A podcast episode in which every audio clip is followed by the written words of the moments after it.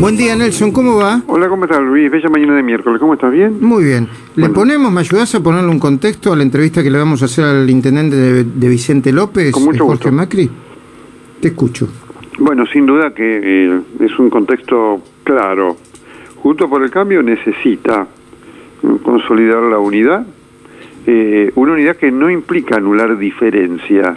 Las diferencias en los partidos las enriquecen. Significa que en medio de las diferencias, digamos, se busca un mismo objetivo. Y efectivamente tiene allí que eh, ver cómo además amplía para en la provincia de Buenos Aires, que es un bastión dificilísimo, eh, puede hacer una elección que permita el objetivo de mantener el equilibrio republicano en la Argentina. Ese es el objetivo que debe tener junto por el cambio. Efectivamente, ayer Macri dijo en la nota con Eduardo Feynman una cosa muy cierta. Ninguna eh, posibilidad tendrá en el 2023 y en el 2021 no hace una elección que le permita no solamente ser alternativa de poder, sino mantener poder. Este es el desafío que tiene. Sí, Nelson, y yo me, me animaría a agregar en este contexto que hay varias varias ideas que atraviesan el debate, ¿no? Una es, hay que adelantar la lucha por el liderazgo eh, hoy 2021, eh, que se va a determinar en 2023 para las presidenciales. Eh, la otra, ¿soporta PRO o Juntos por el Cambio unas pasos para unas legislativas antes del 14 de septiembre? Y la segunda, ¿es alguien capaz de eh, de ceder posiciones y de bajarse de, de, las ambiciones personales que son este tampoco es pecado, son, son concretas, ¿no? No. Efectivamente. El tema, quiero marcar una cosa, ¿eh? sí, en la cual discrepo con lo que ayer dijo Macri. Las pasos a un partido eh, lo eh, revitaliza. Lo revitaliza. Claramente, porque ubica a cada persona en su lugar en forma indiscutible y desde dónde va a poder, digamos, aportar, sea que ganó o sea que no ganó, digamos, tiene un protagonismo asignado por la gente, punto y aparte. Jorge Macri, eh, Nelson Castro, Luis Majul saludan y la primera pregunta sería, eh, eh, ¿iría paso en la provincia de Buenos Aires para ser el primer candidato a diputado por, por una parte del PRO? Primero voy a arrancar coincidiendo con lo que planteaban ustedes. Creo que el desafío grande es sostener la unidad porque a veces damos por sentado lo que ya tenemos. Y en provincia de Buenos Aires, que perdimos la elección de la provincia, además de la nacional, eh, tenemos 58 intendentes, somos mayoría en el Senado. Eh, este año y medio de sostener la unidad no ha sido fácil, porque sostener la unidad en un año de pandemia, con crisis económica, con un gobierno que intenta constantemente este, quebrarte, eh, de hecho, éramos más intendentes, perdimos tres, éramos más diputados y algunos se fueron, no solo en provincia, acuérdense, en nación. Eh, hay hoy algunos diputados que entraron por otras fuerzas políticas, inclusive por nosotros, y están en un bloque muy funcional al gobierno, un bloque que en su momento ayudó a que se conformara mucho Sergio Massa, ¿no? Ramón, Ramón. Claro, pero digo, me parece que eh, e-, es importante entender algunas de las preocupaciones que todos tenemos. Crecer, imprescindible, tratar de ganar la elección, sin ninguna duda. Sostener la unidad del 21 al 23 también. Con lo cual, el equilibrio complejo es cómo uno canaliza todas las tensiones, ambiciones personales con unidad y crecimiento. En provincia de Buenos Aires yo la conozco mucho, hace 17 años que hago política en la provincia de Buenos Aires, hay un sistema no solo del PRO, porque parece que de golpe toda la discusión se resumiera al PRO. La UCR tiene una presencia muy relevante, la coalición cívica, la doctora Carrió, inclusive dedicada y ocupada eh, a la provincia de Buenos Aires, sectores peronistas muy importantes, con intendencias como pueden ser San Nicolás, Azul, San Miguel, todos con el liderazgo de Joaquín de la Torre. Entonces yo voy a tratar de no contestarte de entrada esa pregunta, eh, Luis, porque me parece que ese es el final de la historia. Yo estoy muy preocupado hoy, muy preocupado. Muy preocupado por la Argentina, por la provincia de Buenos Aires, muy preocupado por estas tensiones excesivas que se están dando en el marco de nuestra fuerza y que tienen una raíz que es discutir el 23 ante el 21.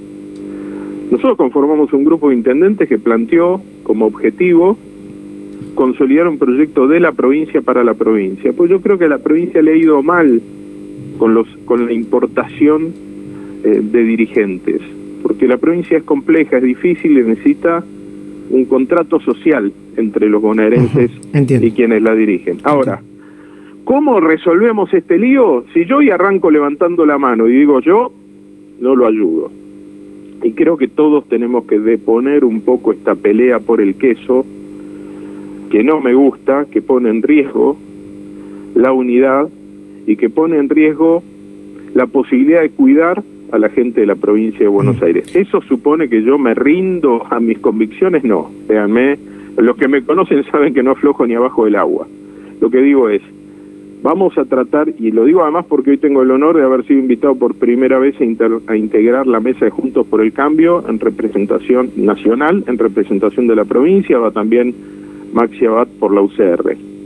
Entonces yo, perdóname Luis, vos sabés que yo respondo siempre todo pero voy a tratar de no arrancar por ahí, porque si no, me transformo en parte del, del problema, como se transforman algunos que empiezan a discutir quién es hoy más importante para el 23. Para el 23 lo que tiene que ser importante es que le demos una alternativa a la Argentina. Entiendo. Una alternativa con propuestas, con eh, ideas, con ganas. Después habrá nombres, después. No empecemos por los nombres, porque si no esto es una, una danza ¿Se acuerdan del baile de la silla? Sí, sí, Siempre faltaba uno. No hay lugar para todos. Bueno, pero encima estamos rompiendo las sillas que quedan. Mm. ¿Y Nelson?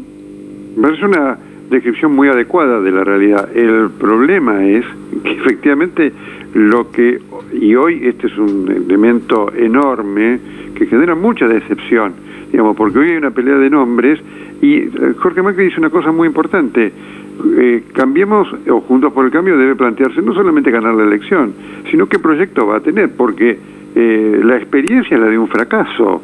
Digamos, este es un elemento de autocrítica muy fuerte que necesitan hacer antes de ver los nombres, porque hay que recordar que el gobierno de Macri permitió que volviera Cristina al poder. Esa es una marca de fracaso rotundo y, eh, digamos, contundente.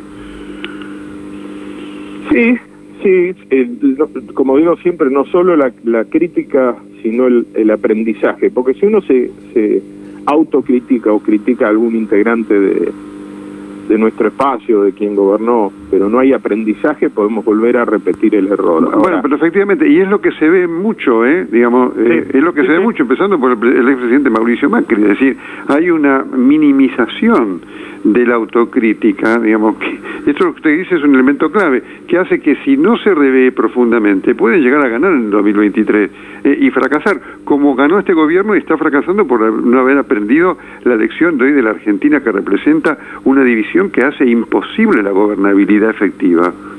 Por eso, entonces yo lo que digo es, yo creo que tenemos que cambiar el foco. Hemos puesto el foco en los últimos 30, 40 días en una pelea de nombres que solo genera más angustia y envalentona un oficialismo que siente que está mal con la gente, pero que nosotros rompemos puentes. Entonces, como a mí me preocupa la gente, como quiero tratar de darle un futuro, un mensaje de esperanza que lo hay, yo no creo que la Argentina esté obligada al fracaso permanente, mm. le, creo que yo soy el primero. Sin que esto suponga rendición ni nada, retiro el arma me siento a la mesa y trato de buscar una solución. ¿Retira, ¿retira su, su, su, su, eventual candidatura? No, no, yo lo que digo es, dejemos de hablar de nombres.